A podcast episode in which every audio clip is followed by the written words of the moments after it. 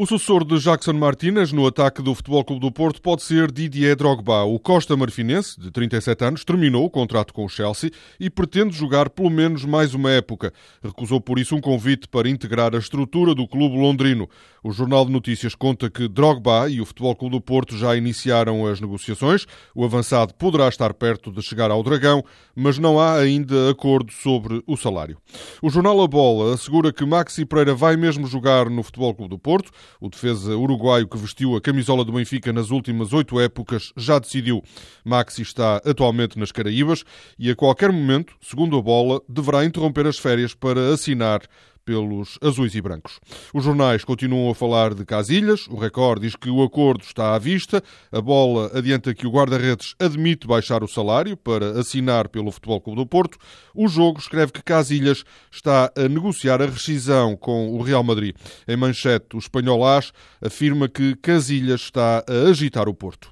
O Sporting confirmou a contratação de Brian Ruiz, o avançado costarriquenho de 29 anos é o primeiro reforço de Jorge Jesus, vai ser jogador do Sporting Sporting nas próximas três temporadas, tem uma cláusula de rescisão de 60 milhões de euros.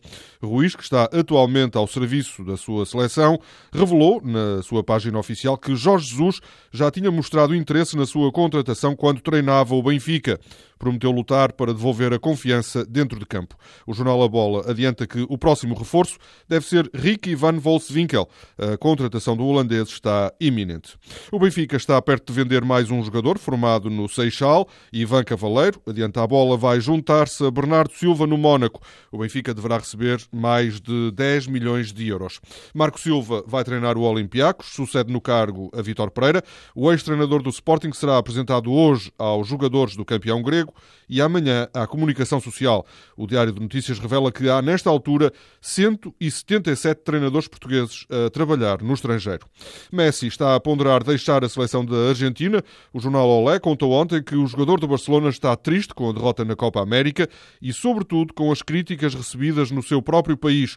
Por isso estará a equacionar deixar a seleção durante algum tempo.